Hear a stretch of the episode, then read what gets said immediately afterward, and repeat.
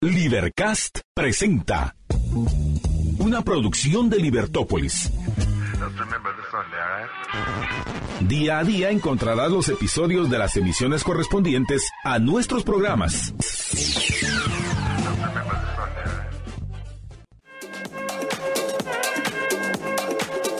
Muy buenas tardes, estimados amantes de la libertad. Estamos aquí un día más, hoy febrero 23 eh, son las 4, casi en punto. Tuvimos ahí unos problemillas. Pero muchas gracias por sintonizarnos el día de hoy, amante de la libertad. Eh, damos inicio a este programa ya un poco cerrando febrero. Y pues entramos también a una nueva modalidad en sí aquí con mi compañero Reinaldo, que vamos a estar eh, manejando, perdón, estas, estos programas futuros que vamos a tener, que es el entrar a las 4 de la tarde en redes sociales y pasarnos a las 5 eh, en redes sociales también y en la radio. Así que para que nos sintonice estas dos maravillosas horas que vamos a estar aquí haciéndole compañía. Y pues espero que pase un muy buen día. Eh, ¿Y tú, Renaldo, qué tal? Bueno, buenas tardes, amantes de la libertad. Feliz de estar aquí como todos los viernes. Honestamente, estamos esperando que esta nueva modalidad le guste más. Vamos a estar. El plan es tener invitados en la sección de la radio y nosotros platicar sobre las cosas que habitualmente platicamos, sobre las noticias, nuestras opiniones políticas, de 4 a 5 de la tarde. Entonces estamos contentos de esta nueva dinámica que queremos implementar y además queremos implementar otra dinámica también que es leerles el orden del día y preguntar sobre qué quieren que hablemos, en qué orden. Que ustedes mismos modifiquen el orden del día aquí que manejamos en Libertópolis viernes. Pero antes de empezar a leerles, eh, también tenemos noticia que espero que podamos seguir implementando en los programas de viernes en la tarde. Eh, de 4 a 5 vamos a estar nosotros dos aquí. Y de 5 a 6 vamos a tener unos invitados especiales. Estamos intentando buscar muy buenos eh, amantes de la libertad, personas eh, políticamente influyentes, personas que son relevantes para nuestro país. No precisamente tienen que ser en base a nuestra ideología, pero porque queremos escuchar muchos puntos de vista, ¿verdad? Pero hoy tenemos un invitado especial que es a las 5 de la tarde, así que para que también con mayor razón nos sintonice usted, amante de la libertad, que es Daniel Carreiro. Eh, es un doctor en filosofía por la Universidad Compostela de España. Y pues con él vamos a estar charlando una hora. Lo vamos a esperar aquí que venga. Y ya vamos a ver quiénes van a ser los futuros invitados que manejemos aquí en viernes en la tarde. Corrijo rápidamente, es doctor en ciencia política, pero un erudito de la filosofía. Sí, que es, muy parecido, digamos, son, son hermanas las, no son polos las ciencias. Sí, correcto, sí. Pero bueno, em, lo incito a usted que nos está escuchando en las redes sociales a que nos llame como le digo, ahorita vamos a leer el famoso orden del día que manejamos aquí, únicamente los títulos. Y pues si usted lo escucha y dice, ah, este tema me llama mucho la atención, pues eh, lo podemos tratar aquí, lo tratamos con usted, eh, le podemos agregar un poco más de valor porque como es nuestro orden del día, ya lo hemos investigado un poco, así que nos puede estar llamando aquí en cabina, estamos ahorita viernes 23 totalmente en vivo, el número en cabina sería el 2308 6888 el 2308 6888. Y si no le funciona muy bien el número, cambia el último 8 por un 9 y seguro les estaremos respondiendo. Pero bueno, muy bien. Em, como primer punto tenemos el viaje que hizo el actual presidente Bernardo Arevalo, su gira más que todo presidencial en Europa, que estaremos hablando. Luego tenemos em, menciones al caso de José Rubén Zamora, vemos que ya quiere avanzar, vemos que se le está dando un poquito más de importancia a él en sí como persona, como muchos podrían decir, un periodista encarcelado por razones periodísticas. Luego tenemos eh, aprobaciones del Congreso, tenemos aprobaciones a la eh, protección de la cuenca del lago de Petén, eh, modificaciones al IRTRA, también tenemos modificaciones a la, al Consejo Nacional de Asistencia al Migrante Eh, ese sería nuestro punto. Y luego tenemos otro punto que tocar, que es que el 6 de febrero murió el expresidente Sebastián Piñera trágicamente en un, en un accidente de, de helicóptero. Así que para que nos diga cuál de estos temas quiere ver. Ya se lo leímos, yo creo que ya está enterado de qué es lo que vamos a estar manejando aquí. Y para que nos llame en cabina, para que solicite qué punto se quiere tocar al 2308-6888. El 2308-6888. Pero bueno, empezamos con la primera noticia. Empezamos con la primera noticia y, y e igual esperamos, los esperamos a ustedes para saber si quieren tocar algún tema en específico en otro orden, pero si no, seguimos nuestro orden del día que sería Bernardo Arevalo y su gira por Europa. Pues para empezar, creería yo que hablar sobre diplomacia es importante en temas de relaciones internacionales, claramente. Entonces, cuando un presidente toma posesión del cargo, es importante que vaya a establecer, digamos, que lleve a su país, su nuevo gobierno, a esta esfera internacional. Sin embargo, esto trae una lógica. Esto no es que va a visitar a cualquier país, no va a ir el presidente Arevalo a Djibouti, por ejemplo, no va a ir a, Malí. Eh, son países que obviamente serán importantes para cada quien que vive en esa nación, pero no para Guatemala. Para nuestras relaciones internacionales. Entonces, ¿qué pasa? Bernardo Arevalo visita unos cuantos países que me parecen algo cuestionables. Hay uno que sí estoy de acuerdo, que creo que Masaya también estaría de acuerdo con su visita. Sin embargo, los otros me parecen un poco, un poco extraños. Estaba conversando con un catedrático de la universidad la última vez sobre este tema y, me hizo pensar sobre qué propósito tiene el nuevo gobierno visitando estos países. El primero que visita es Alemania. Bueno, el orden en realidad no lo tengo muy claro, pero el primero del que vamos a hablar es Alemania, para una conferencia de seguridad. Habla sobre temas de inmigración. Claramente creo que el presidente Arevalo, vamos a hablar lo que es, es una persona muy educada presidente Arevalo habla cuántos idiomas? Como unos siete, no sé. Como siete idiomas, es una persona educada, su padre... creo que sabe. E, estudió en Israel, si no me equivoco. Además, su padre fue filósofo filósofo de la pedagogía em, específicamente. Tiene unos ensayos que son de... Bueno, era psicólogo, pero estuvo mucho en esa área. En temas de filosofía, sí. Muy bien, entonces nace en una familia donde son muy educados. Y sin embargo, y creo que está bien, él, puede hacer este trabajo de ir a las conferencias de seguridad, pero ¿por qué hablar de inmigración a Alemania? ¿Acaso el problema de la inmigración, que es un problema obviamente de seguridad, de seguridad territorial, digamos, de seguridad de las fronteras, de seguridad no solo de la frontera, sino de criminalidad también, porque pasan por Guatemala, van a los Estados Unidos, la inmigración, de seguridad alimentaria, económica, por qué se van las personas de inmigrantes pero es un tema que no le compete, creo yo, a Alemania. A menos que vayan a mandar dinero a Guatemala para resolver el problema. Porque en Alemania tiene que ir a la conferencia explícitamente el presidente Arevalo. No puede mandar a alguien experto en el tema también. Primero que todo, es una duda que se puede poner en la mesa. ¿Qué pensás vos, más allá?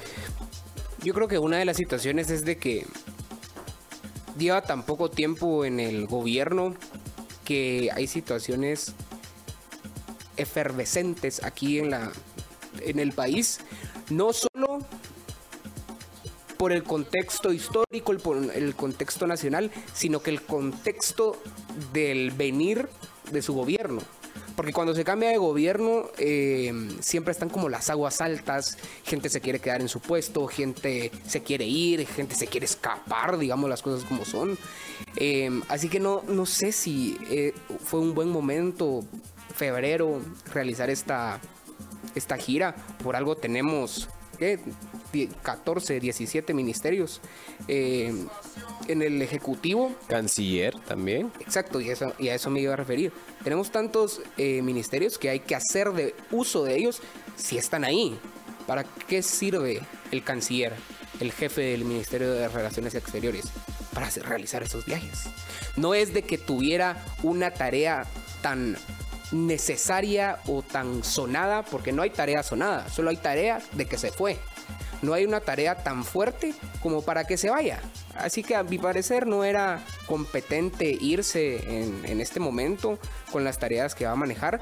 Esperemos de que nos caiga la boca el presidente Arevalo. Claro, claro. Y traiga buenas noticias a Guatemala. Porque aunque no votemos por él, o no se votó por él, él es el presidente y cierto apoyo nosotros, si amamos Guatemala, si amamos la libertad, si amamos la razón de Estado, le dirían por ahí, debemos de apoyar al presidente que esté de turno, aunque no comparta nuestros ideales, aunque no hayamos votado por él, incluso aunque no hayamos votado por los mismos diputados, debemos de apoyar la causa de país en sí, ¿verdad? Así que espero de que nos venga a decir, miren, los de Libertópolis están incorrectos porque traje esto, esto y esto. Espero que suceda eso.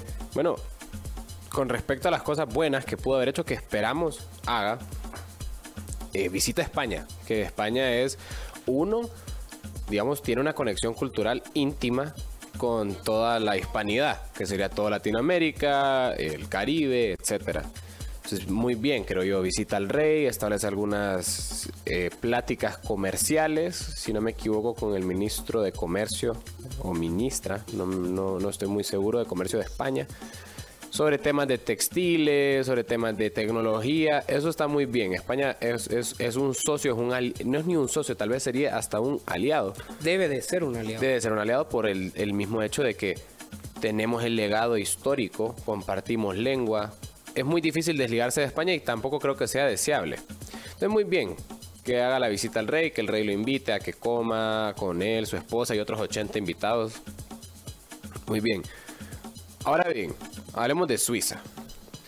El presidente de la Comisión de Educación, dice Mario Velázquez, eso está, salió en la prensa, si no me equivoco, ayer u hoy, eh, explica que se presenta una propuesta de ley y que es de urgencia nacional. Me decía Masaya que no, eh, porque a Reinaldo, que es de Honduras, que usted bien sabe, amante de la libertad que nos sintoniza, le sorprendió cuando dio la noticia.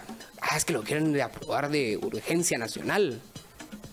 Siento de que claramente eh, la ley del organismo legislativo, que es el que rige en sí lo que se debe de hacer y no se debe de hacer en el Congreso de la República, establece que es de urgencia nacional. Pero hay bastantes cosas que o sí son de urgencia nacional hay favores políticos detrás, ¿verdad? De, urgencia nacional es, es común, es común verlo. Bueno, la cosa es que visita Suiza, ¿verdad? Porque quieren arreglar el tema del Comité Olímpico. Muy bien, yo creo que es un tema que se debe arreglar, especialmente conociendo personalmente, eh, tener teniendo amigos que compiten en, en las Olimpiadas, que compiten internacionalmente por Guatemala. Y sin embargo, el tema fundamental es por qué el presidente tiene que arreglar eso. Es decir, no se puede enviar a otra persona para ello. ¿Y por qué y de dónde viene esta, esta, este razonamiento? Viene de una idea fundamental. Presidente Arevalo, ¿por qué se le votó? Digamos que se le votó porque no era del establishment, es decir, de la élite común de políticos que se encuentran en el estado desde hace 20, 30 años, familias, etc.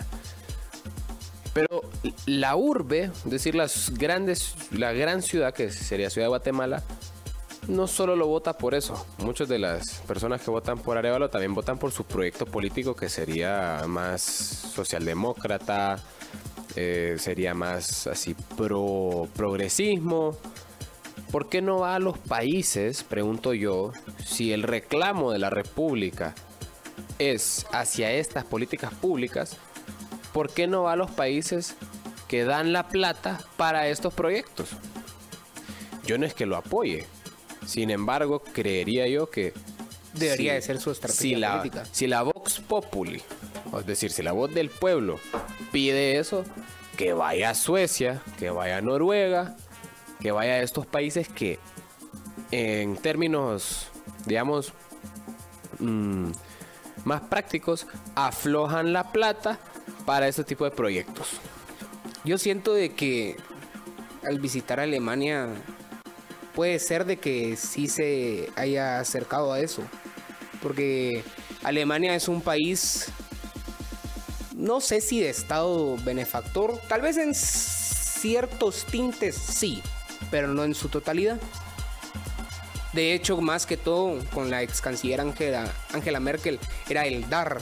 De hecho, cuando vino la ola de migrantes a Alemania, de África y de Medio Oriente, em, los alemanes mismos apoyaban a Angela Merkel diciéndole mommy, de apodo mamá, pero de mamita más que bien, ¿verdad? Así de cariño, mommy, nuestra mamá, de, de Europa, no de Alemania, sino que de Europa en sí, de la Unión Europea.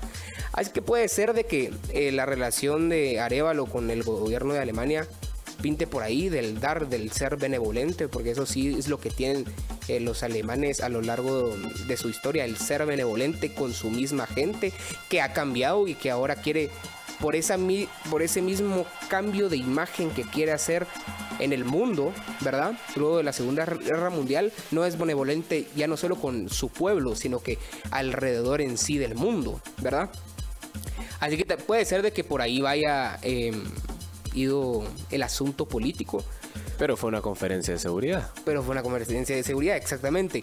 ¿Será que se habrá juntado con otros organismos, con otra gente de poder en Alemania? Porque también hay que enfatizar de que todo lo que haga el gobernante no se lo va a decir a su pueblo. Todo lo que organice tras bambalinas es organización para él puede ser, y lo comentábamos aquí, para que nos tire la bomba y, decirnos, miren, hice esto, qué importante es. No lo sabemos, esperemos. Yo, yo estoy suposición tras suposición, estoy yo, pero esperemos que así sea. Y también, solo eh, para cerrar también este punto, em, el de España, pienso que también lo podría haber hecho. Bueno, se reunió con el rey. Y con Pedro Sánchez también. Ah, se reunió con Pedro Sánchez, tiene una, presidente de España. Tenía agenda con Pedro Sánchez. Ah, bueno. Entonces, si se juntó con el presidente de España, comparten en sí tintes políticos e ideologías políticas. Porque recordemos de que el país que ha gobernado los últimos, ¿qué? 24 años España, no, un poquito menos, unos 15 años España, es el PSOE, el llamado llamado PSOE, que es el Partido Socialista Obrero Español. Y claramente tiene relaciones con la ideología política de Semilla en sí, porque em, yo creo que el título de socialdemócratas incluso les queda un poco benevolente ese título mismo, porque siento que van un poco más de izquierda. Em, en sí el partido, no se quedan mucho en el socialdemócrata. No es que esté que lo esté diciendo con una connotación negativa, sino que solo estoy recalcando de que por ahí puede ir la onda. Tal vez entendiendo la, que, que hay facciones, hay dos facciones, creería yo, dentro del partido Semilla. La facción de Bernardo Arevalo, que será la más pequeña, y la facción de Samuel Pérez, que es la más grande. Y de las más radicales, Samuel Pérez es el más radical, digamos, además el perfil de, del, votante de Semilla que, que, que, siga a Samuel Pérez también es mucho más radical y Bernardo Arevalo, a diferencia, es una persona, digamos, criada como un aristócrata. Su perfil es muy diferente al de Samuel Pérez. Su perfil es muy diplomático, muy de saber las maneras. Usted se sienta con Bernardo Arevalo y probablemente hable en francés y en alemán tres veces en cada oración, porque no se puede referir a algunas cosas porque en español no existen las palabras para él. Entonces, ese es el tema con Semilla. Mucho tal vez de lo que sucede con Arevalo y con, con respecto a estas, digamos, relaciones internacionales, especialmente con España, con Pedro Sánchez, el jefe del gobierno, digamos que puede ser de de utilidad para Samuel Pérez en general, diría yo. Arevalo también. Sí. Pero bueno. Ahora bien, última crítica que, que, hizo falta agregar en el orden del día. ¿Por qué no visitó al Papa estando en Europa? También. Es decir, Bernardo Arevalo es jefe de Estado de Gobierno de una población altamente cristiana, tendrán 50% de católicos también, y no visita al Papa. Es decir, yo no creo que el Papa Francisco le diga que no a una visita de Bernardo Arevalo. Tuvo a Javier Milei, que Javier Milei le dijo al Papa que era un siervo de Satanás, tal vez literalmente, que se lo dijo así, eh, en unas entrevistas que tuvo anteriormente en la televisión. hace muy, muy poco. Pero Milei, digamos que se educó ya estando en, la del, del regente. Yo creo que enfatizó mucho en que el candidato es uno y el presidente es otro. Exacto, exacto. Es decir, soy presidente de una república donde hay una gran mayoría de, una en Buenos Aires, italianos católicos. Exacto. Y dos, mestizos católicos en las otras partes de, de Argentina. Es decir, sabe que tiene que ir a arrodillarse y besar al Papa. Y no solo al Papa, también va a Israel, se pone, él es judío, de origen judío, eh, si no me equivoco. Va al Muro de los Lamentos. El y presidente es- Milei, claro. el presidente Milei. Va al Muro de los Lamentos y tiene una, digamos, un tiempo de calidad con Israel de donde viene también el dinero. Es decir, estas relaciones diplomáticas no son así porque sí. No se puede ir solo a Francia a ver la Torre Eiffel y a visitar a Macron, a Suiza, a ver a Thomas Bach, que es el, el presidente del Comité Olímpico Internacional. Parece ser también que el viaje de, Arevalo fue un viaje estético para él mismo. para él mismo que, que- que para el bien de la República. Habrá pasado por algunos lugares que le convienen a, a Guatemala. Sin embargo, en lo personal creo que ese viajecito no estuvo bien hecho. No estuvo bien hecho. Podría haber ido a Europa igual, visitado otros lugares y mandar al canciller a todos los otros. Creería Sí. yo. El ir solo a los eh, la- las naciones importantes que él cree que son importantes, pero no realizar todo ese viaje. Pero bueno, yo creo que ya enfatizamos mucho en este punto. Eh, ya habíamos leído la extensa orden del día que les comentábamos. Y queremos pasar también a otro punto, que es el caso del expresidente del ex periódico eh, José Rubén Zamora, que actualmente se, todavía se encuentra en prisión domiciliaria, perdón, prisión provisional, eh, en Mariscal Zavala, si no estoy mal. Pero bueno, se encuentra ahí. Recuerde, amante de la libertad, que eso fue en julio 2022. Ya lleva bastante tiempo en, esa, en ese limbo de justicia, ¿verdad? Y dice José Rubén Zamora, porque eh, al parecer, no sé si lunes o martes, era su audiencia, el cual se postergó al 20 de marzo por tercera vez. Esta audiencia que él tenía se postergó por tercera vez. O sea, es claramente que, más que todo, para un personaje tan importante que es en la política de Guatemala, retrasar un juzgado por tercera vez, es, a mí me parece algo muy... Hay, hay un- una razón de ser detrás el, del hecho de retrasar esta audiencia. Favores políticos, por supuesto. Pero lo que nos dice Zamora en sí, y quiero ser muy, enfático en esto, nos dice, he sido sometido a tortura por eh, principalmente, más que todo cuando lo hablaba, enfatizaba mucho en, en FESI y, y todos esos entes que lo dejaban sin esas mismas libertades que todavía tiene uno como encarcelado, ¿verdad? Dice que solo podía ver la luz del día una hora al día. También dice que la semana pasada fue la primera vez que escuchó música. Eso, eso, ¿en qué cárceles me acuerdan ahorita que sean o qué, en dónde se privaba la libertad de esa manera? Yo solo me acuerdo de Hermann Göring, que tenía 9 metros cuadrados de 9.8 metros cuadrados de, de celda y podía salir una hora, creo yo, o 25 minutos a dar un paseo. Es decir, y ese es un criminal de guerra nazi. Exacto. Es decir, ¿qué, qué ha hecho José Rubén Zamora tan, tan vil como para, Sí.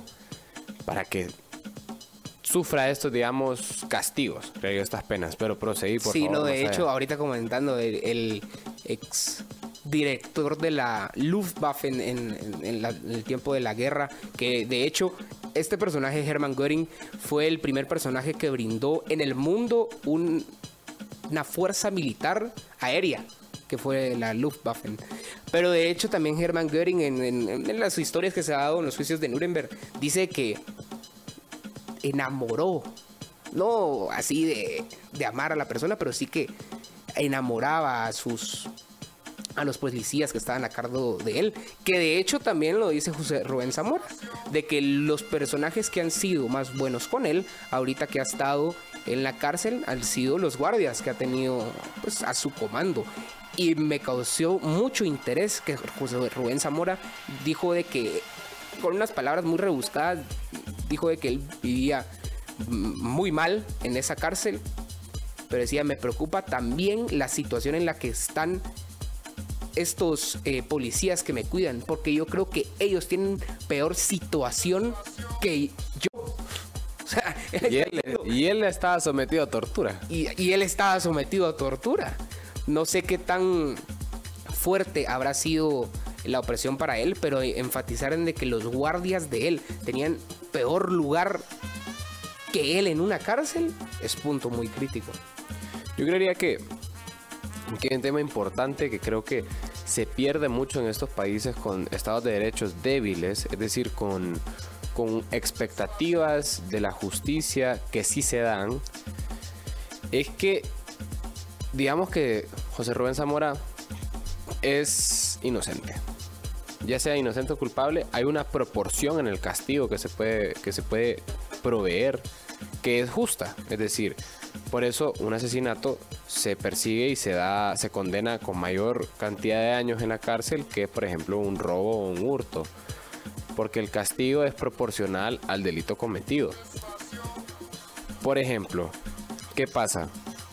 Que se le, se, digamos, se ha eh, postergado tres veces el caso de Zamora para verlo, digamos, en los tribunales además sometido a tortura. ¿Y qué pasa? Que si José Rubén Zamora sale inocente, en el caso que salga, que no creo que salga honestamente, ¿quién va a perseguir retroactivamente a aquellos que han cometido injusticias a través de, los, de las instituciones estatales? Ese es el problema más grande, creo yo. Que muy bien, se le libera, eh, se hizo un juicio justo, pero las injusticias cometidas anteriormente por la desproporcionalidad del castigo, ¿quién las persigue? Creería yo. Porque ese no es solo un tema de José Rubén Zamora. Si es culpable, que entonces lo metan a la cárcel y que ahí, que ahí se quede. Es un problema de usted, Masaya y yo. Que en el caso de que vayamos a la cárcel haya proporcionalidad en el castigo. Y que si fuimos injustamente perseguidos, que haya proporcionalidad en el castigo para aquel que me persiguió injustamente. Entonces no es solo un tema de Zamora, es un tema de entrar y cambiar la manera en que se comporta el Estado y la justicia. No sé qué pensamos más allá. Sí, es triste ver cómo realmente, más que estando en una cárcel que no era cárcel, que es Mariscal Zavala, eh, es triste ver de que se le den, que no se actúe conforme a la ley del recluso en sí. Porque hay mucha gente que comenta que Mariscal Zavala no parece cárcel, parece hotel. Pero el hotel no es para Josué Rubén Zamora, es para los demás funcionarios, sea el, el exministro de Comunicaciones de Otto Pérez Molina, Otto Pérez Molina en sí mismo, otros funcionarios, empresarios, varias, varias personas que están ahí metidas que dicen de que es, hay tranquilidad de entrar, salir, vender, tener. De hecho, esta mascota, se ha oído que gente tiene en una cárcel. No, no, no es, no es el punto de perder su libertad en sí, porque eso es lo que es una cárcel perder ciertas libertades que uno debe de nacer eh, desde el inicio, ¿verdad? ahí es donde se le limitan. Y para cerrar este punto, quería decir de que la audiencia de José Rubén Zamora se pasa al 20 de marzo. Eh, todavía falta bastante tiempo, casi le dieron un más, un mes más de prórroga, básicamente. Y eh, fue visitado por el ministro de Gobernación, el actual ministro de Gobernación del presidente Arevalo, en donde le dijo de que si querías pasarse a otro a otra celda, a la celda donde estaba Otto Pérez Molina, porque ya no está, recuerde que salió de Mariscal Zavala, y le dijo que no, le dijo de que no, que prefería eh, vivir la sentencia no digna que tiene eh, en ese lugar, porque no quiere pasar, a como Rubén Zamora dijo, a una cárcel VIP, dijo, ¿verdad? Pero bueno, usted juzgue, nos puede llamar, le vuelvo a recordar, para seguir hablando ahorita ya temas principalmente del Congreso y a cerrar con el triste fallecimiento del expresidente de Chile, Sebastián Piñera. Y les recuerdo que puede dejar su comentario en WhatsApp al 4585 4280 4585 4280. Eso es en WhatsApp, puede dejar su mensajito ahí. Si se anima a llamarnos, ya sabe que el número es el 2308 6888. 2308 6888. Vamos a un corte. Eh, donde nos puede escribir, comentar, llamar, ya lo sabe. Ya hemos dicho los números, así que esperamos aquí su comentario o llamada. Eh, o llamada. Y pasamos a otro punto, que es eh, cuestiones del Congreso en sí. Bueno, antes de pasar al otro punto. Ah, sí, quiere decir algo. Quería recalcarles, amantes de la libertad, que para defender la libertad hay que conocer quiénes la han defendido ya antes, que esta es una empresa que viene hace mucho tiempo. Sobre la idea de la libertad de prensa habla el sociólogo, filósofo, pensador, escritor eh, francés Alexis de Tocqueville, que dice que la libertad de prensa es una de las cosas más necesarias en una democracia, especialmente en una democracia republicana, por la gran diversidad de pensamiento que tiene. Si no hay espacios para que las personas se peleen a través del diálogo con la prensa, entonces terminan peleándose entre ellos.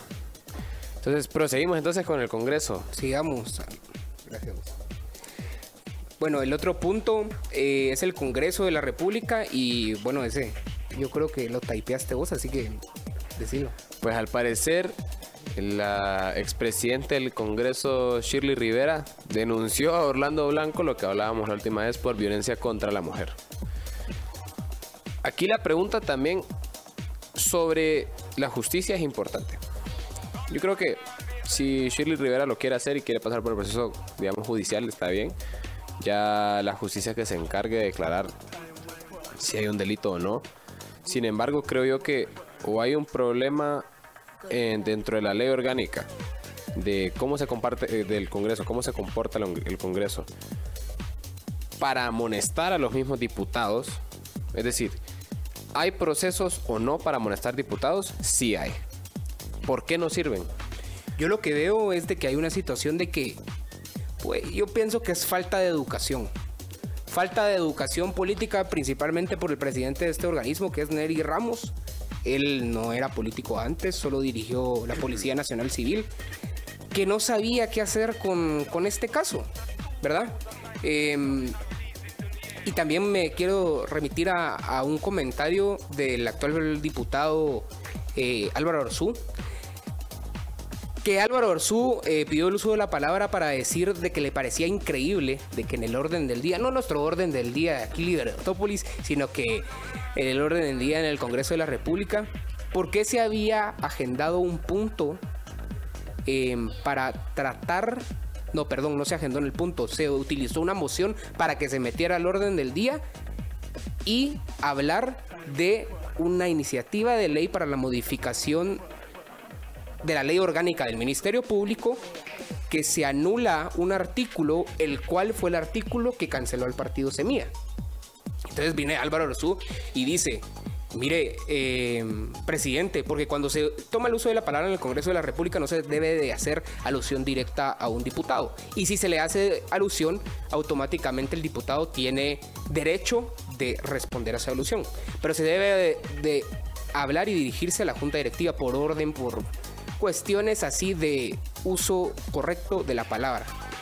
Entonces le dice, presidente, mire, yo quiero saber cómo le hicieron ustedes a esta su alianza que actualmente tienen de pasar ahorita eh, esta nueva ley, nueva iniciativa de ley, porque es nueva, se hizo este año, a esta a este trámite del orden del día.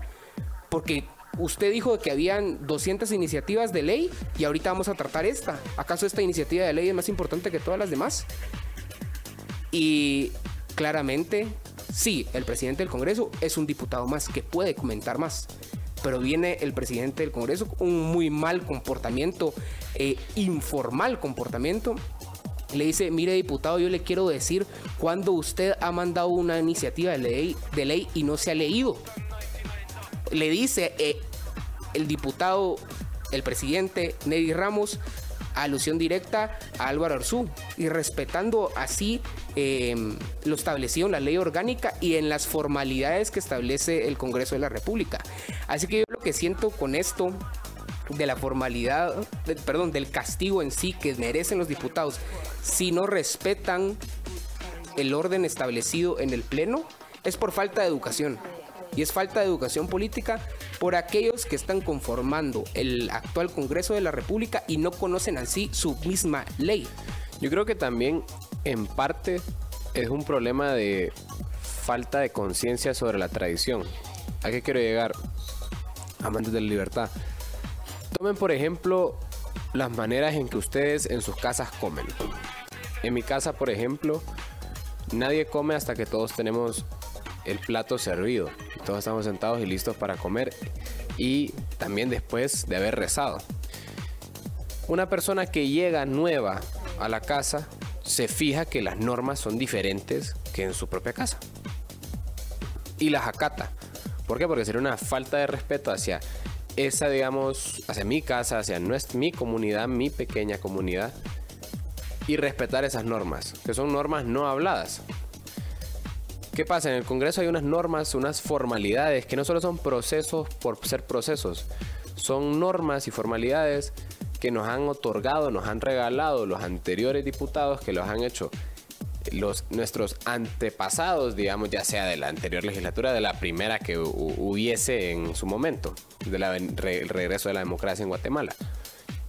Pero no es cualquier cosa. Es decir, los nuevos diputados que llegan al Congreso tienen que respetar las normas que ya estaban, las formalidades, porque si no, respetan la casa que es casa común.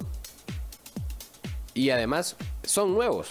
Es decir, toma precedencia, toman precedencia aquellos que ya estuvieron, que ya conocen las normas.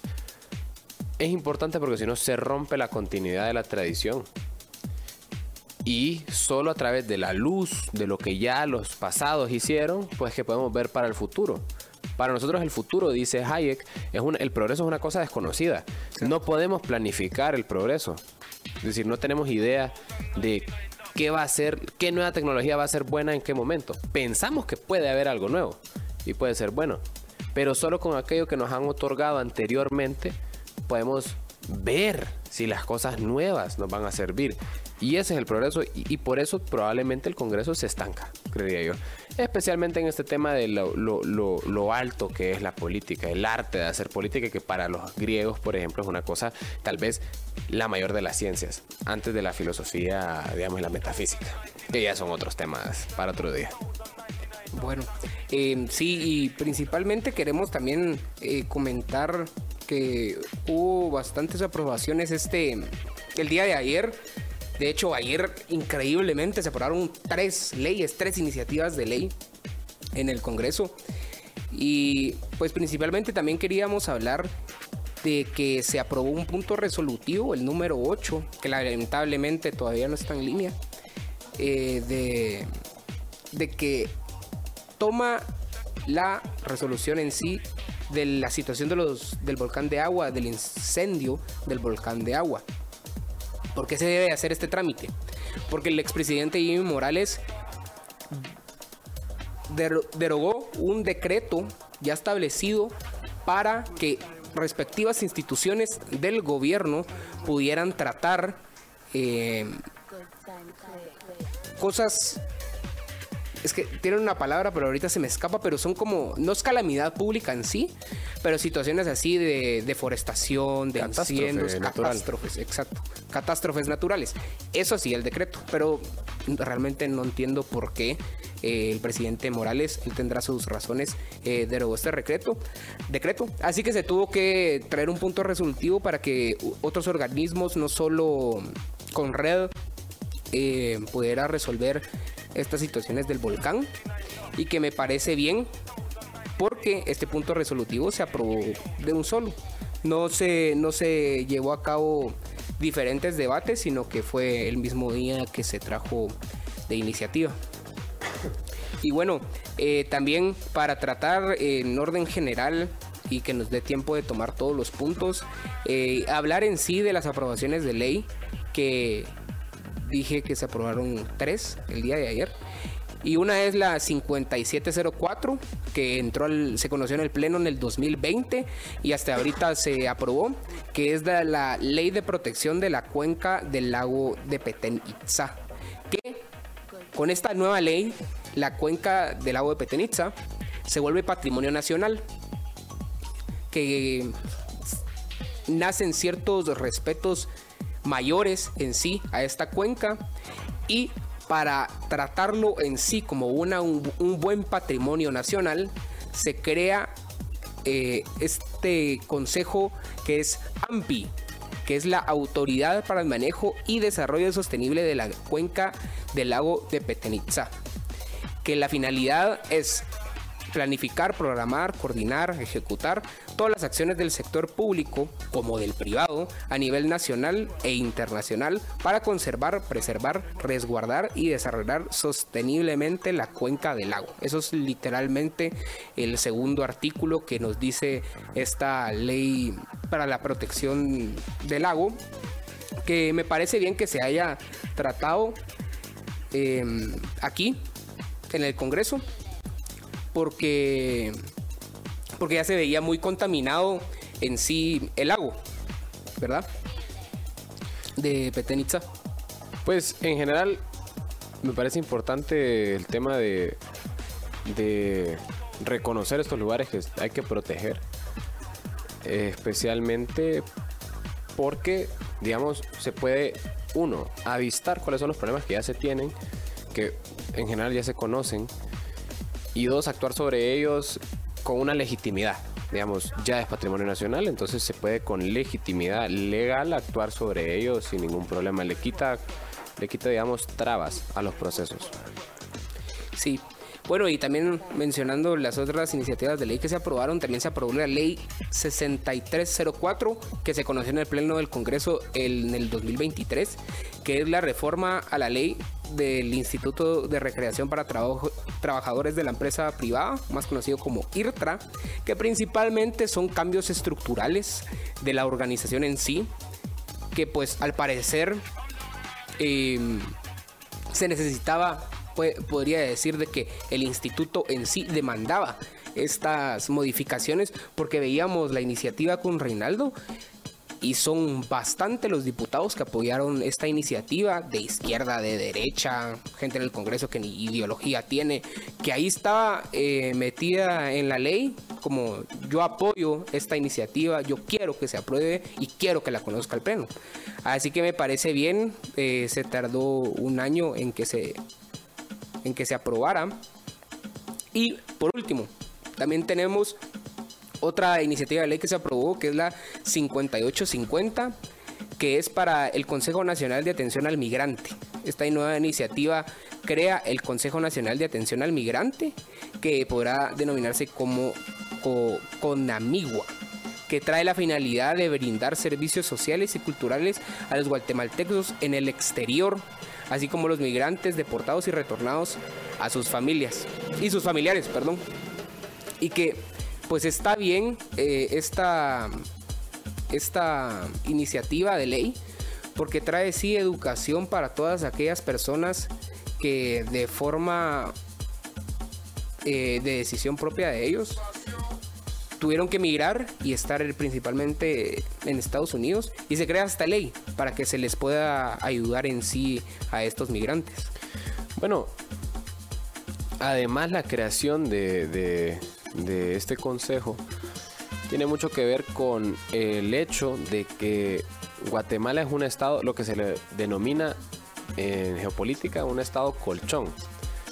Es decir, antes de llegar a los Estados Unidos hay unos, cuantos unos cuantos países, unos cuantos estados por los cuales pasan eh, los migrantes. Es decir, pasan por Panamá, pasan por el Darién, pasan por todo Centroamérica, especialmente los que vienen de Venezuela, por ejemplo. Pasan por todo Panamá, eh, perdón, Panamá, Costa Rica, Nicaragua, etc. Y en términos geopolíticos es muy necesario que Guatemala maneje eh, los migrantes para Estados Unidos. Es decir, que se queden aquí. Eso es un poco de presión estadounidense sobre, Guatemala. No estoy diciendo que sea un beneficio para, para, el guatemalteco que se maneje aquí la masa de migrantes y que no llegue a los Estados Unidos porque crea problemas para el guatemalteco y no para el estadounidense. Sin embargo, es importante tenerlo porque se puede manejar el problema que ya se está presionando, por el cual ya se está presionando a Guatemala. Y con respecto a lo que había hablado también Masaya anteriormente, quiero rebobinar em, al tema de, de las catástrofes naturales. La descentralización de la toma de decisiones para estos temas de catástrofes naturales a saber, o es decir, que la decisión sobre qué hay que hacer eh, cuando suceden o cuando aparecen las catástrofes naturales no resida solamente en, una institución central, sino que pueda ser tomada desde otras instituciones más cerca de donde se produce, produce efectos más rápidos. Agregar. Si se descentraliza esa toma de decisión, se puede atacar más rápido el problema, aunque la organización puede darse un poco, un poco más, menos eficiente. Porque una planificación central en este tipo de casos pone, organiza más personas en menos tiempo y se pueden coordinar directamente. Se puede poner no hay que ponerse de acuerdo, sino que solo hay que dar la orden. Sin embargo, la descentralización lo que ayuda es para esos casos como el volcán de agua, que, que se actúe de un solo y que después se organicen, que después se coordinen. Que en algunos casos será bueno, en algunos casos será malo, pero para que usted lo piense amante de la libertad, esos son los dos, digamos, extremos que tiene la descentralización y la centralización. Uno ataca más rápido el problema, pero cuesta la coordinación. El otro se coordina muy bien, pero la decisión vertical es complicada. Pasa por cinco personas tal vez antes de llegar a atacar el problema. Bueno, ese fue, yo creo que ahí finalizamos el, quinto punto que teníamos eh, el día de hoy. Y con los pocos minutos que nos queda de ahorita de a 4 a 5 de la tarde podríamos hablar de que pues el expresidente Piñera eh, tuvo dos gobiernos en Chile eh, realmente muy muy curioso. Tal vez un poco en el sentido también de, Macri en Argentina, porque hubo una rotación en el poder ejecutivo ideológicamente hablando. Porque primero tenemos a la expresidente Michelle Bachelet en Chile, que ella entra de primero. Luego llega Sebastián Piñera, yo creo que él era empresario, de hecho, antes de ser presidente, un empresario que llega, se pone en el poder, quiere ayudar al empresario, quiere reducir los gastos de, del gobierno en sí. Pasa su gobierno, vuelve a llegar eh, Michelle Bachelet y luego vuelve a llegar otra vez Sebastián Piñera.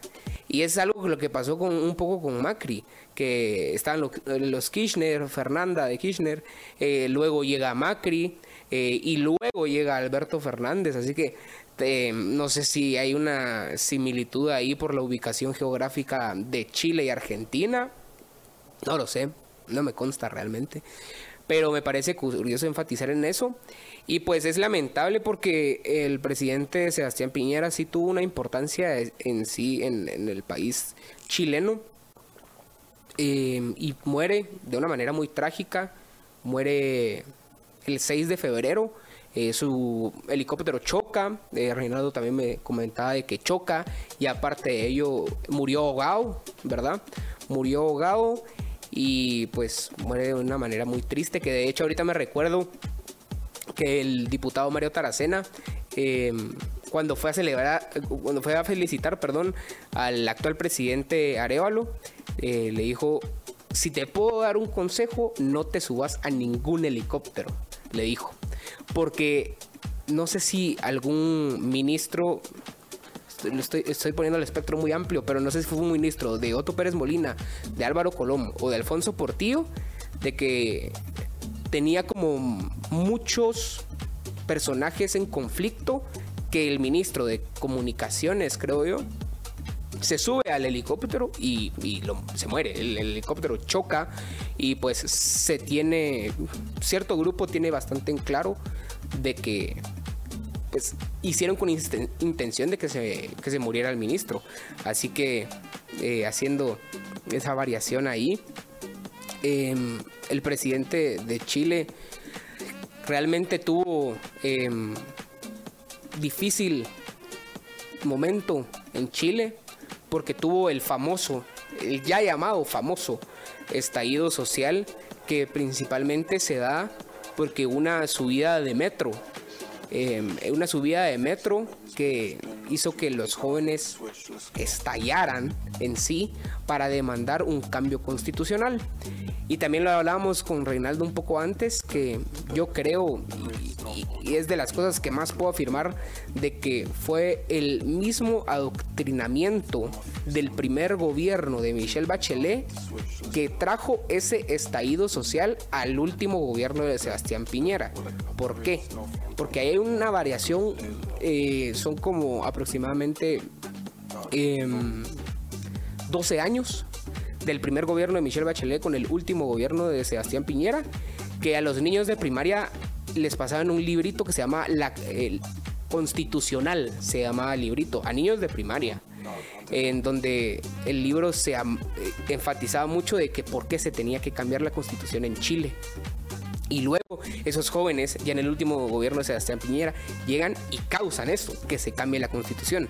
Pero en sí la constitución se cambia, perdón, el estallido social en sí cambia por una razón, que es el aumento al metro que ahorita también eh, Reinaldo veía el dato en sí de cuánto fue el aumento de este del metro. No fue mucho en general, creo que fueron 40 pesos, una cosa así. Pero tal vez para cerrar el tema, el presidente Piñera y Chile es un caso tal vez que se repite mucho en Chile, que es el miedo, y no solo en Chile, sino que en Latinoamérica, con el tema del caudillo en Latinoamérica, que es muy común. Se supone que se le tiene miedo a un caudillo de derecha, de derecha en, en Latinoamérica, como Rafael Videla, Domingo Perón en Argentina, etc. Y sin embargo no se cambia la constitución en Chile. Hay un tema arraigado culturalmente en el latinoamericano, tal vez, que hace que tenga tendencia, no solo tal, vez a ser revoltoso también, como los estudiantes que queman el metro y hacen, digamos, su, su estallido social. No, pero no solo eso, sino que también a tener algo de miedo a la libertad, creería yo. ¿Por qué? Porque a pesar de tener miedo de la constitución de Pinochet, que ha sido reformada 20 mil veces. Sí, de hecho, yo veía el dato de que solo el 25% de la primera em, constitución prevalece, lo demás fue modificado. Para concluir, creería yo, hay un miedo a la libertad. No sé dónde vendrá, pero es algo muy latinoamericano y una inclinación hacia los caudillos. Pero con eso terminamos nuestro, nuestra sección de hoy de que solo está en redes sociales. Por favor, continúe escuchándonos que vamos a tener un, un siguiente segmento. Va a estar muy divertido para usted, muy interesante, muy profundo. Siga escuchándonos en la radio, comente, escríbanos y lo vemos después. Vamos a ir a un corto.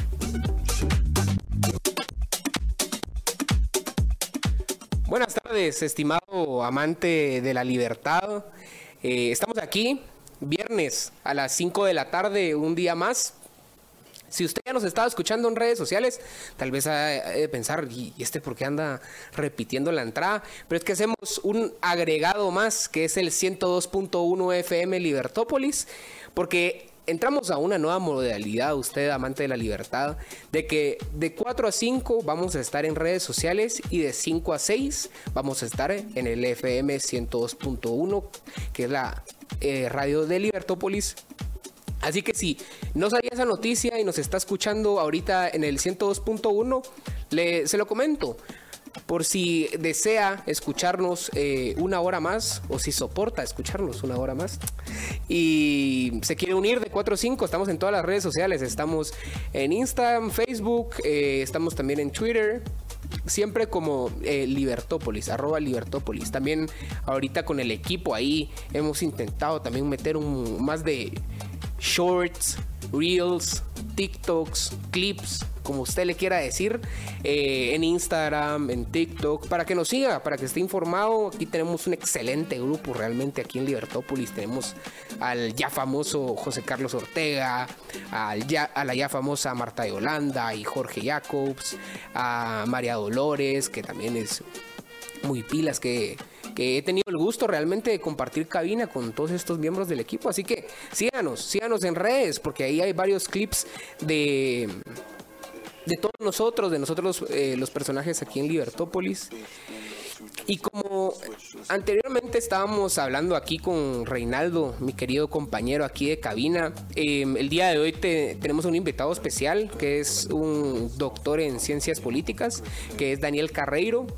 Eh, un otro amante de la libertad eh, que se suma aquí este día, viernes, pero está teniendo unos problemas técnicos en, en venir Em, en el transporte en sí, así que lo vamos a esperar un poco tiempo y para hacerle el respectivo preludio a Daniel, a este profesor tan brillante, eh, vamos a hablar del contexto histórico de lo que vivió él que fue la guerra civil española, una guerra fuerte, una guerra sangrienta en sí, que tuvo muy, mucho auge em, en Europa, porque de hecho eh, Franco fue el que lidera esta guerra civil eh, en España, que es muy curioso cómo Franco fue, no sé si el único eh, dictador, más que todo. Eso sí, el único dictador en toda Europa, en el mundo occidental, en soportar la, Segunda Guerra Mundial con el apoyo a Hitler por medio del Ejército Azul, quedarse en el poder y se queda en el poder cuando finaliza la guerra en el 1945. Lo excluyen toda la Unión Europea porque sabía que era pro-nazi él. Y, aún así se establece en el, en, el, en el poder con esa famosa llamada autarquía de, Franco temas muy, muy interesantes. Así que vamos a hacer ese preludio de, de, histórico aquí en Libertópolis, que es la guerra civil, y cómo Franco llega al poder, cómo alguien del ejército español llega al poder, se suma, y para que tengamos una idea un poco eh, clara, Francisco Franco, el dictador ahorita, el dictador, ex dictador de España, fue un caso como el caso de Ríos Montt aquí en Guatemala, que recordemos que Ríos Montt no fue el que lideró desde la construcción inicial eh, su golpe de Estado, sino que él le dicen, mira, quiero que lideres em, este golpe de Estado, que si no me falla la memoria, él de hecho está en el colegio El Verbo, y le dicen, por favor, lidera esta, esta batalla, da el golpe vos, creemos en ti. Y algo así pasa con Franco. Lo solicitan, lo llaman y por favor da el golpe tú. De hecho, de niño Franco era una persona muy tímida y es, es curioso ver cómo, cómo luego llega a gobernar tanto tiempo España. Pero bueno, ¿cómo, ¿cómo se inicia la guerra civil en España? En general España, bueno, primero que todo, una cosa muy importante es que el contexto es el que hereda el profesor Carreiro, tampoco está tan viejo, es lo único. Porque se puede malentender de que él había nacido en los tiempos de la guerra civil. Muy bien, ¿qué contexto tiene España? Y en general el mundo, el mundo europeo. Primero que todo, había un gran auge de las ideologías anarquistas de izquierda, que para usted amante de la libertad, si quiere saber qué autores son, son autores como Proudhon, son autores como Saint-Simon, eh, etcétera, que tienen que ver con esta idea izquierdista de comunas que se regulan a través de, digamos, comunidades de obreros que manejan, digamos, las compañías o las empresas las, eh, entre ellos y ellos son los dueños de ellas. No son marxistas, eso es un punto importante que hay que tocar, no son marxistas. Los anarquistas los socialistas franceses y los marxistas se peleaban a muerte en toda Europa. Esos son los partidos, digamos, o los, las alas ideológicas que están en España. Y del otro lado están las alas más conservadoras están los carlistas, que son monarquistas, se le llamaría técnicamente reaccionarios, aquellos que quieren regresar a un orden anterior. Están los, digamos, conservadores que son diferentes, más eh, con el tema más allegados al tema del nacionalismo, muy diferente al tema del reino. ¿Qué pasa? Estamos en este contexto ideológico muy pesado, muy violento en general en toda Europa. Y Franco es parte de una junta de generales, un cuerpo de generales en el cual destaca el general Mora por sobre Franco por un momento. El general Mora en su momento es asesinado durante la guerra civil, muere en combate. Y Franco entonces entra a liderar las tropas de, los nacionalistas. ¿Qué pasa? ¿Qué pasa con los, eh, con los grupos de izquierda? Si ustedes han escuchado alguna vez la frase, la frase no pasarán, es una frase de los estudiantes, si no me equivoco, en Barcelona, cuando en Barcelona quieren entrar, los nacionalistas les dicen no pasarán y creo que les responden y pasamos, los nacionalistas cuando ya después de haber entrado. Eh, está dividido España entre diferentes, entre estos sectores que actualmente todavía tienen problemas como independistas y independentistas, perdón, etcétera. Y Franco va conquistando por los alrededores de España sin poder controlar específicamente las urbes más grandes y cuando las controla ya cae eh, todos los todos los grupos de izquierda. Los grupos de izquierda el problema que tenían es que eran muy variados. Como les dije, anarquistas y marxistas, aunque les suene raro a usted, amante de la libertad, son como agua y aceite. No tienen las mismas ideas para nada. Ahora bien, un, un punto particular que hay que tocar también es que entre los nacionalistas también hay diferentes facciones. Anteriormente habíamos hablado sobre, por ejemplo, el partido Semilla, que parece un partido homogéneo, es decir, un partido que que es muy similar en, su composición interior y sin embargo tiene, creería yo, tiene dos facciones, la facción de Samuel Pérez y la facción de Bernardo Arevalo. Igual se da en, la, en, las facciones franquistas. Hay facciones que son más reaccionarias, es decir, facciones que son muy monarquistas, facciones que son muy pro-franco y facciones que son no tan pro-franco, sino que son por otros que van por otros generales. No sé si me quisieras agregar o si, o si prosigo más allá. Pues dale, de terminar la idea. En general lo que va haciendo Franco entonces es conquistando urbe por urbe y, me voy recordando de una historia que a mí me encanta contarla más allá sobre el general Moscardó. Cuando se está haciendo, eh, digamos, el general Moscardó está en la fortaleza del Alcaraz en su momento. El general Moscardó es uno de los generales importantes cuando estaba, eh, cuando estaba Franco en la guerra civil. Y el general Moscardó y es un gran ejemplo de cuál es el ambiente del conservador o el ambiente que, eh, que se tenía, la, la, idea de cultura que se tenía en España y que era lo importante. Primero el general Moscardó viene, lo tienen encerrado en el Alcaraz y lo llaman. Y le dicen, general Moscardó, tenemos a su hijo si no suelta el Alcaraz, que era un punto estratégico en la guerra, vamos a fusilar a su hijo. El general Moscardo obviamente no le cree y le dice, bueno, páseme a mi hijo para ver si es cierto. Le pasa a su hijo y su hijo le responde, padre, me van a fusilar, pero no te preocupes. Eh, pues así es esto, así es la guerra. Y el general Moscardo le dice en pocas palabras, yo no me preocupo, hijo mío. Pedí que te fusilen, grita que viva España y que viva Cristo Rey y yo estaré ahí pidiendo por vos al que el, que el Señor te reciba en, en, el paraíso. Y en efecto lo fusilan enfrente del Alcaraz y el Alcaraz no cae, que gracias a Dios, em, gracias a Dios no, perdón, no pasa a más la violencia en el Alcaraz, porque la, la guerra sí fue muy violenta en, en, España, no pasa a más, solo se asesina al hijo del, del, del general y se contiene la violencia. Esa fue una de las peleas más importantes en donde Franco manda a, llamar a los, al general y para dar las órdenes de mantener el Alcaraz. Muy bien, ¿qué pasa? En la guerra civil lo apoya Hitler a través de la Legión Cóndor. que es una legión de la Luftwaffe, que estábamos hablando antes en, el programa solo de las redes sociales. Si se lo perdió, escúchenos de 4 a 5. Em, muy bien. eh, le manda la Legión Cóndor y además Mussolini le manda el Corpo di Truppe Volontaria, que es un cuerpo de, de- de armado em, para apoyarlo. Y es ahí lo que decía Masaya, es decir, Europa saca a, a España después de la en la posguerra por em, por haber sido apoyado por Hitler y por apoyar a Hitler. Y sin embargo hay un, un pequeño punto importante ahí.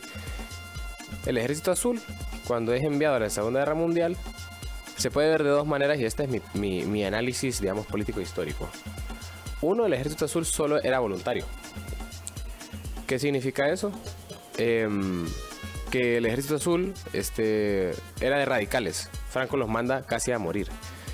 Y bueno, más allá, no sé si Bueno, por- con esa introducción eh, de la guerra civil española em, y lo que las consecuencias políticas y sociales que tiene luego eh, el, tanto el gobierno de Francisco Franco como la guerra civil, llegan los presidentes, llega la etapa democrática de España, que ahorita ya nos está esperando nuestro invitado que nos va a poder comentar un, poco acerca de ello.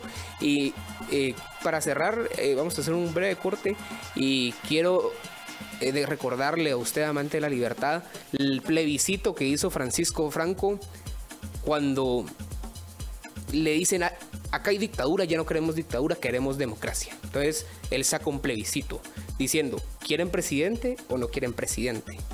Pero lo curioso del caso es de que Franco se quedaba sí o sí en el poder, con presidente o sin presidente. Entonces, en ese momento en España había un chiste que decía, si votabas, porque la votación era sí o no, si votabas que sí, era sí, sí quiero que Franco se quede. Y si votabas que no, era no, no quiero que Franco se vaya. Ese era un chiste en España en ese momento. Así que con esa introducción a la democracia en España vamos a ir a un breve corte y vamos a darle eh, la bienvenida a nuestro invitado especial, el doctor Daniel Carreiro.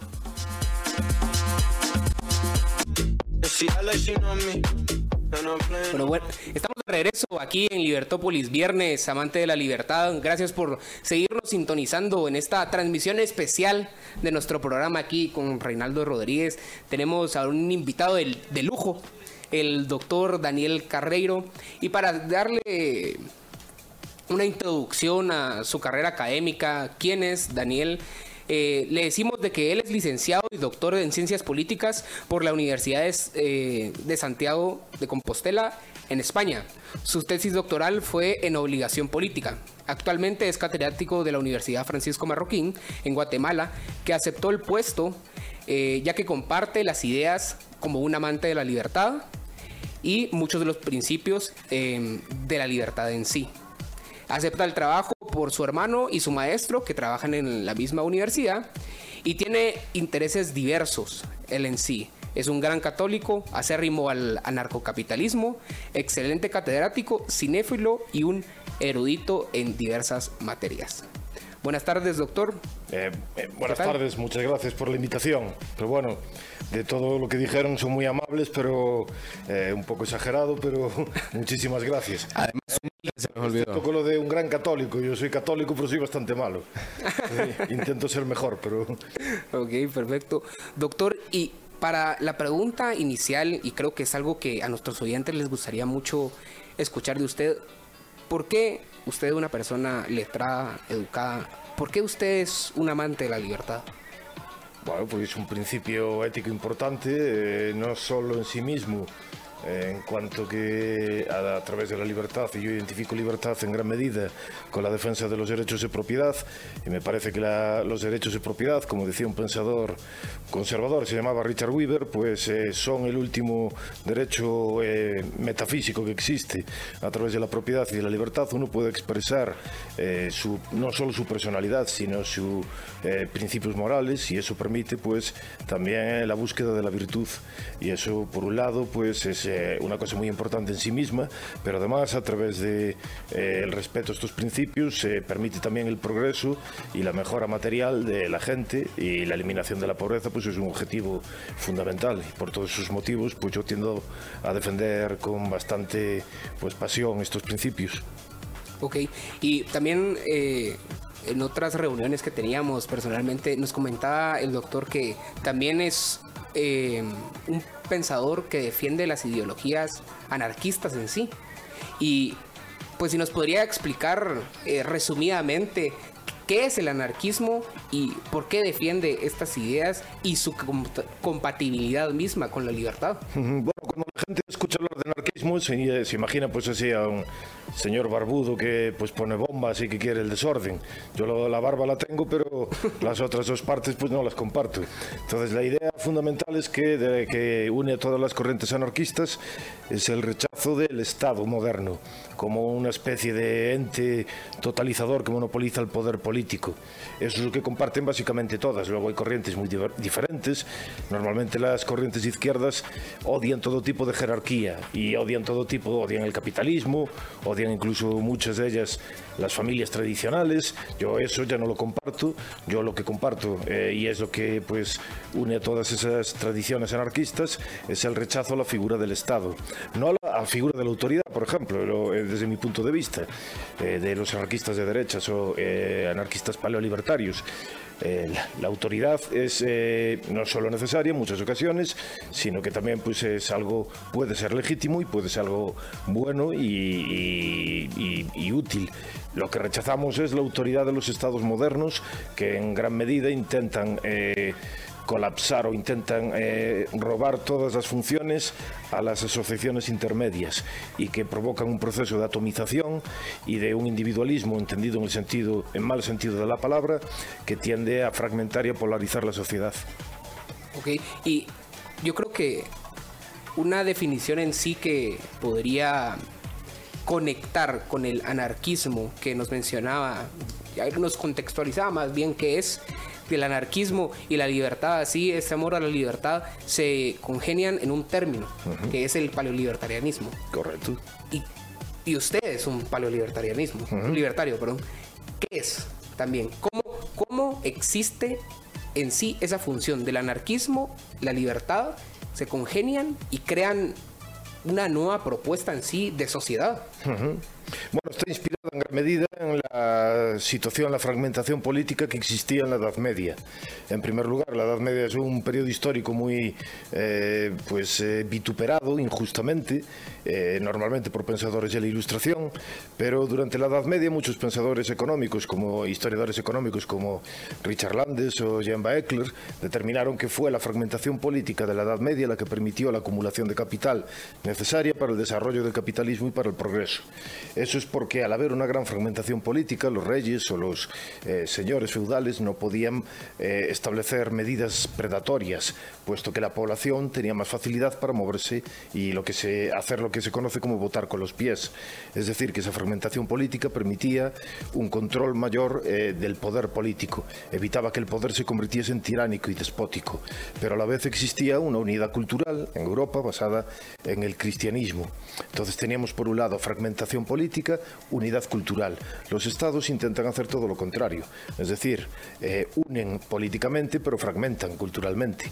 Tienen que eh, intentar homogeneizar a la población, eliminar otras lenguas, eliminar determinadas tradiciones con el objetivo de que no haya contrapoderes. Entonces el paleolibertarismo se basa básicamente en ese punto de vista, en la idea de que el Estado moderno es una organización eh, pues negativa y por lo tanto el capitalismo, los derechos de propiedad son algo positivo y a su vez también la defensa de un orden moral objetivo, normal, pues eh, fundamentalmente basándose en los principios cristianos. Yo creo que la libertad que, habiendo, habiendo escuchado ya al profesor hablar sobre la libertad y sus ideas sobre la Edad Media, digamos, el tema del cristianismo como algo muy positivo, que yo tengo una duda muy fundamental, habiendo tomado clases ya con el profesor, eh, estábamos hablando hace tiempo y me comentó su profesor que cuando lo conoció, el profesor Bastos conoció al profesor Carreiro, él era un acérrimo comunista, muy ferviente y muy feroz, como mucha de la población juvenil en España. Entonces, habíamos hablado de Franco, del contexto cultural que tiene España en su momento, de, de habiendo salido de una guerra donde habían conservadores y habían múltiples grupos de izquierdas. Cuando llega la democracia, llega también el profesor Carreiro. Y entonces, usted, profesor, ¿qué entendimiento tenía usted de la libertad antes, cuando usted era comunista? y qué es lo que, cómo se va transformando, qué es lo que lo va transformando. Yo pensaría que vienen el comunismo y eh, la idea, las otras ideas liberales más de la modernidad, de la libertad, vienen de una misma rama, creería yo. ¿Qué es lo que usted cree que lo va transformando y qué lo diferencia? Bueno, yo en principio, bueno, que claro, yo nací cuando llegó la, democracia a España, entonces eh, cuando estaba estudiando en la universidad, eh, perdón, estaba estudiando ciencias políticas y en esa época pues eh, yo comencé a leer eh, autores de izquierdas y bueno pues fundamentalmente a Karl Marx y el motivo por el que yo era comunista era porque creía que tenían razón. Es decir, el comunismo, sobre todo la obra de Karl Marx, es, hay que recordar, reconocer que Karl Marx es un hombre extraordinariamente inteligente. Tenía una gran capacidad pues intelectual y dialéctica. no era una persona muy agradable, no era una persona persona muy pues eh, recomendable para tener como amigos, pero era un intelecto extraordinariamente potente. Entonces a mí lo que me convenció en esa época era la estructura lógica del eh, comunismo tal como él o del eh, tanto del manifiesto comunista, pero sobre todo del capital. La idea de que existía una especie de robo continuo desde los burgueses y capitalistas a los proletarios, que se ejemplificaba la idea de la plusvalía. Entonces, al eh, eh, razonar de esa forma lógica, yo pensaba que tenían razón y me parecía pues una completa injusticia lo que ocurría a, eh, a los proletarios en el sistema capitalista. Pero después, una vez pues empieza a estudiar, sobre todo con la economía austríaca y la idea de la teoría subjetiva del valor, entonces la base sobre la que sostiene el marxismo cae. Ese es el problema fundamental que tiene que aunque sea una construcción teórica muy bien elaborada y en muchas ocasiones pues eh, muy potente lógicamente, la base es completamente falsa, se sostiene sobre pues un castillo o sobre arenas movedizas y entonces por lo tanto se viene abajo muy fácilmente y eso fue lo que al final pues eh, me hizo cambiar de opinión. Yo creo que Em, también para contextualizar lo que nos dice el doctor Carreiro, es precisamente en esa revolución marginalista, como se le llama comúnmente, que es ese cambio de la teoría del valor de los bienes, servicios, del valor en sí, cualquier cosa que obtenga valor que es eh, por tres economistas, es curioso, porque realmente cuando uno escucha la revolución, marginalista cree, ah, es que ellos tres se sentaron y escribieron. No, ellos estaban en tres diferentes países y escribieron tres diferentes libros que congeniaban en sí en eso, destruir la teoría del valor de Carlos Marx. Es eh, Max Weber, Max Weber no, perdón, Max Weber, eh. Karl Menger, Leon Walras y uno más. Jevons. Jevons. Exactamente, ellos tres que le dan paso a la economía austriaca, que es eh, fundamental para el, estudio económico, porque ahí es cuando cambia también el estudio económico de las cosas. Y precisamente yo creo que no es el único doctor que yo creo que cambia esa mentalidad comunista, porque es como destruye la parte fundamental del, manifiesto en sí, que es la teoría del valor, esta misma revolución marginalista. Bueno, y además, amante de la libertad, yo creo que la empresa que tiene el comunismo en algún sentido es honorable porque si usted se fija que lo que estaba diciendo el profesor Carrero era, era sobre derecho de propiedad, está hablando sobre la plusvalía. Es decir, ese valor que se le agrega al objeto creado por parte del obrero. Y la pregunta es si el obrero tiene el derecho de propiedad sobre esa plusvalía que se le agrega. ¿Qué quiero decir? Que en el corazón del hombre existe ese reclamo sobre la propiedad y la pregunta es cuál es la manera justa de encontrarlo y pelear por él. Nunca se alejó, y a eso quería llegar. profesor no se aleja del sueño que se tiene sobre las... Viene de la misma rama de ideas, eso quería llegar. El comunismo, el liberalismo y todos esos nacen de una idea común que viene de la Edad Media. ¿Cuál es la propiedad? Es la pregunta. Entonces, muy bien. Pasando sobre este tema, y habiendo hablado ya de, que usted fue comunista, ¿cómo ve usted un Estado comunista en su mejor aspecto? Por favor, profesor, dele la oportunidad a nuestros oyentes de escuchar un argumento que muchas veces tal vez escuchan hombres de paja en la calle, personas que refutan el comunismo en su peor aspecto. Deles por favor la oportunidad de escucharlo. Usted que lo ha leído muy bien y yo creo que usted que, que lo conoce muy bien, del el mejor aspecto del, Estado comunista en el cual podrían vivir. Mm. De Estado comunista, yo diría que en principio la forma de, defenderlo de la manera, digamos, más eh, objetivamente posible sería la teoría. Eh, desafortunadamente en la práctica, eh, cuando la teoría es incorrecta, en la práctica pues una, teoría incorrecta no va a poder tener, no va a poder tener resultados positivos. Entonces yo lo defendería sobre todo, haría una, una defensa objetiva, la mejor, quiero decir, aunque eh, la teoría es incorrecta, en el sentido de que generalmente aquellos que son sobre todo jóvenes y están pues le atraen este tipo de ideas, le atraen estas ideas por cuestiones de justicia y por cuestiones de, de defensa de aquellos que están oprimidos.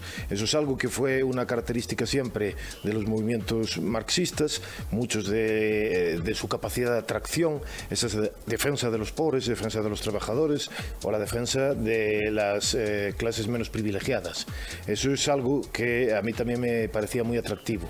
Entonces eso es lo que yo reconocería como la parte más positiva que tienen.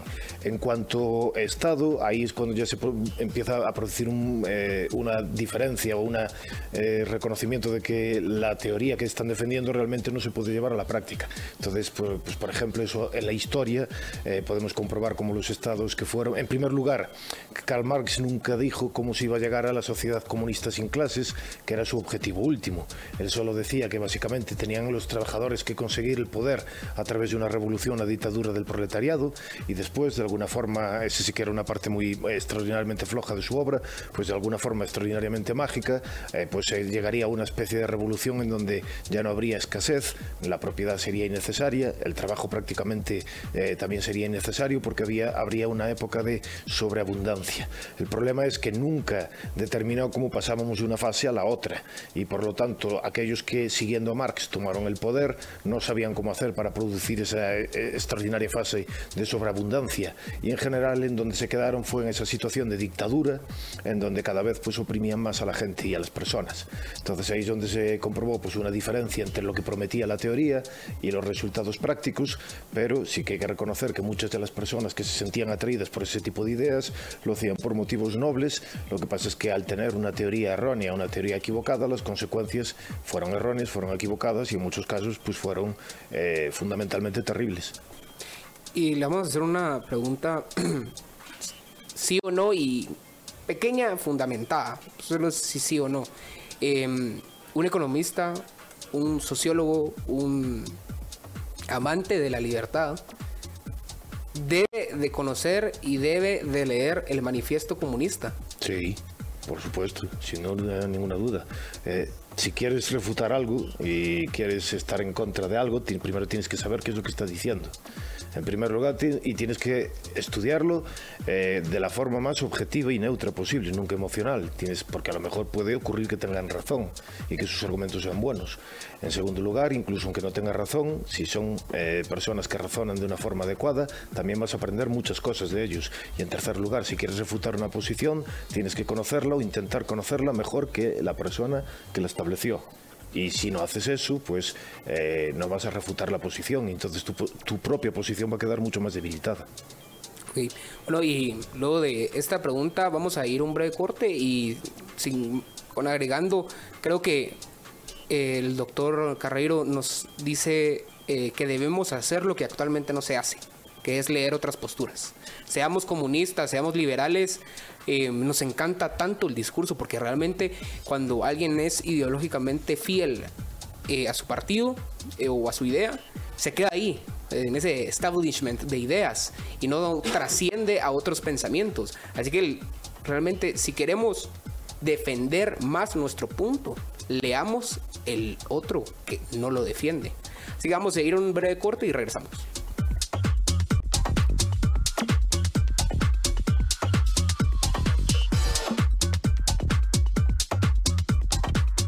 Estás escuchando Libertópolis, el valor de la verdad.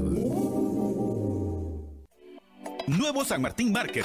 Disfruta de nuestros nuevos productos congelados listos para preparar en casa. Pupusas, lasañas, kit tacos, pizzas y más. Pídelos al 2215 1515 o por www.sanmartinbakery.com.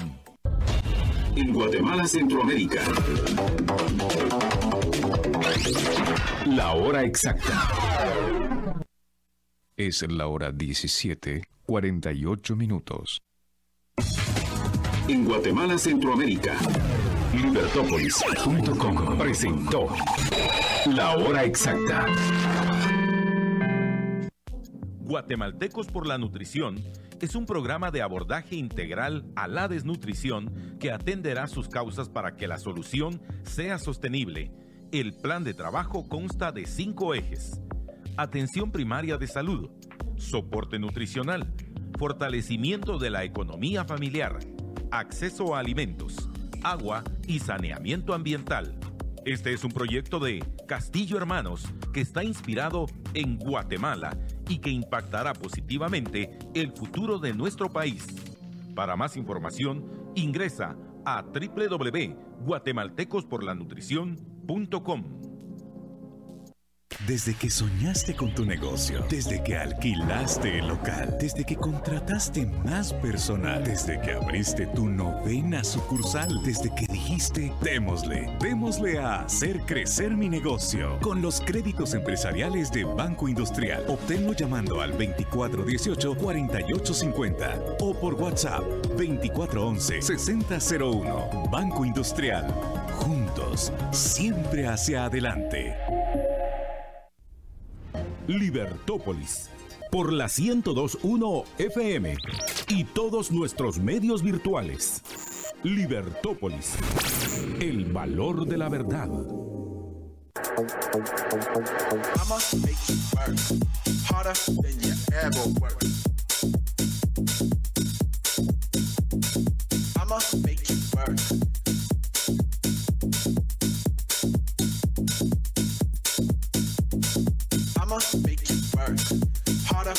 Que te dedicas a la construcción, sabes lo importante que es para cada uno de tus obras crear ambientes con estilo.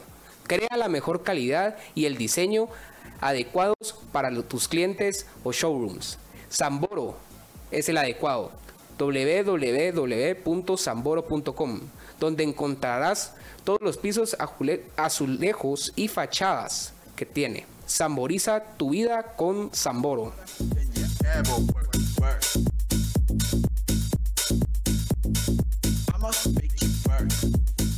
Bueno, estamos de regreso aquí con el doctor eh, Daniel Carreiro y ya nos daba, eh, primero que nada, nos hablaba de las definiciones de la libertad, porque es, él es un amante de la libertad. Luego nos eh, hablaba de, del Estado anárquico, o más que todo la sociedad anárquica, y cómo se congenia así con lo que el doctor defiende, que es el paleolibertarianismo. Luego nos decía su em, su contexto histórico de filosofía que pasó por el, comunismo y destruyó sus argumentos economistas con la revolución marginal del valor, llamémoslo de esa forma. Y pues em, le queremos preguntar, doctor, creo que es algo que eh, tiene mucho peso en su vida. Usted es un gran católico. soy, católico, pero soy mal católico. sí, me dijo que, le quitara el gran. sí, pero también es cierto que un buen católico nunca diría que es un buen católico y si Dios lo dice entonces sería un mal católico. y le quería hacer la pregunta más que todo, ¿usted cuando era comunista también era católico? No, era ateo.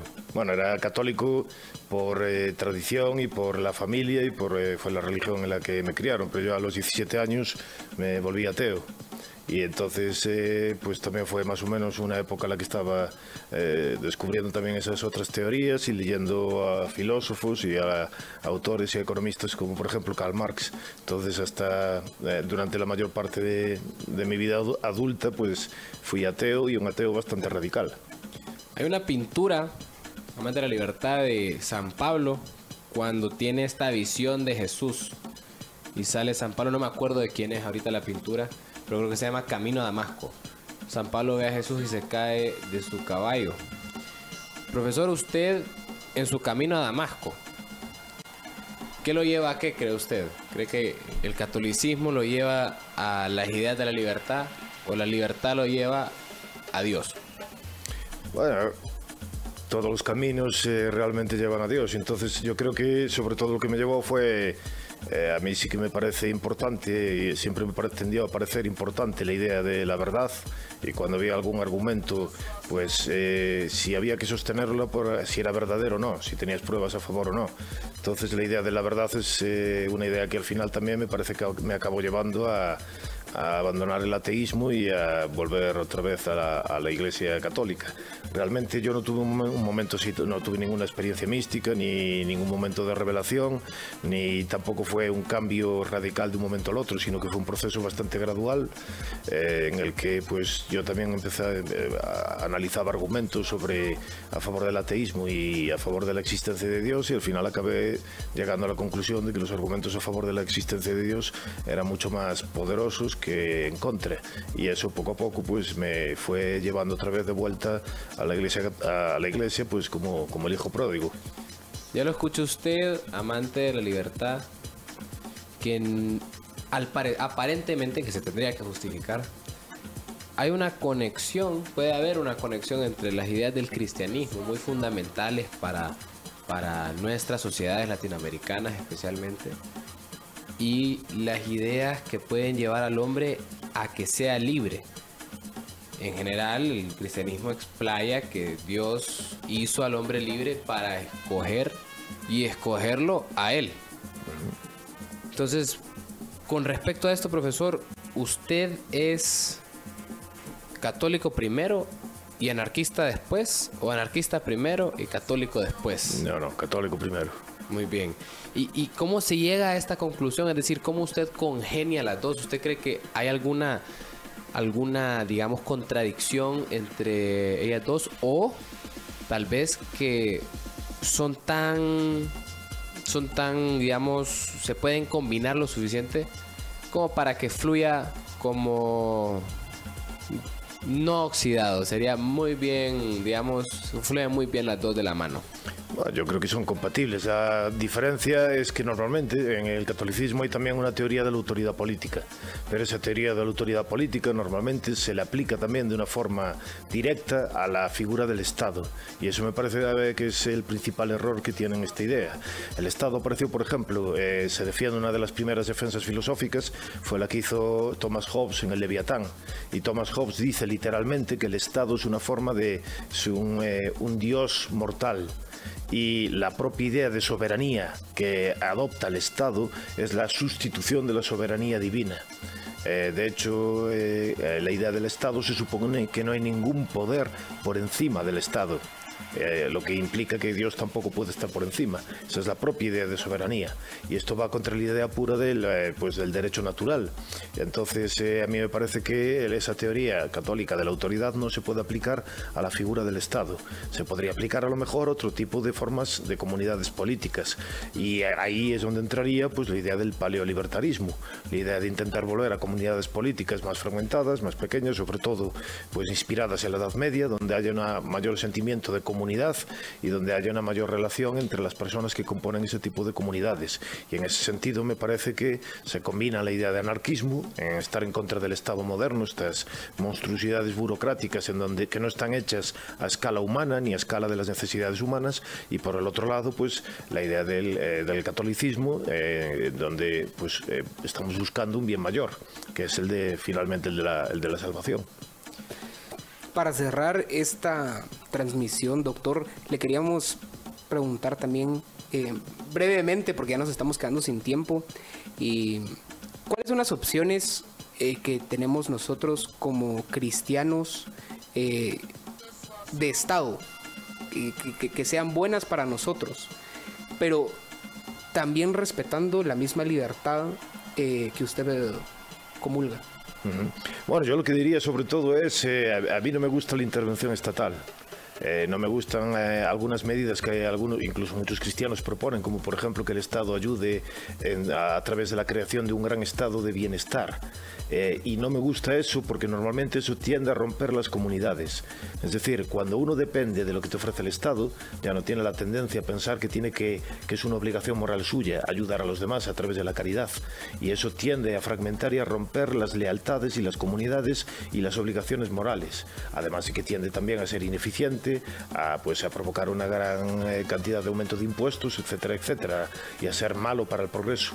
Entonces yo en principio eh, prefiero aquellos estados donde eh, se interviene poco y donde se deja que la gente sea la que pues sean las asociaciones intermedias como las iglesias las que se ocupan de pues de esas acciones de caridad y de intentar promover el bienestar de las personas menos favorecidas. Bueno, muchas gracias, doctor, por haber venido. No, muchas gracias a por su invitación. Y a usted, amante de la libertad, muchas gracias por habernos acompañado en este inicio de programa, este inicio de cambio, estas dos horas. A- eh, yo, Juan Pablo Álvarez, con mi compañero Reinaldo Rodríguez y este invitado de honor que tuvimos el día de hoy. Así que lo incitamos a que nos siga escuchando, que nos escriba en redes sociales o que nos escriba al WhatsApp. ¿Qué temas quiere tratar con sus invitados especiales? O también a quién quisiera tener aquí. Escríbanos al WhatsApp o eh, a nuestras redes sociales que estamos en YouTube e Instagram. Espero que tenga un feliz viernes y gracias por habernos sintonizado.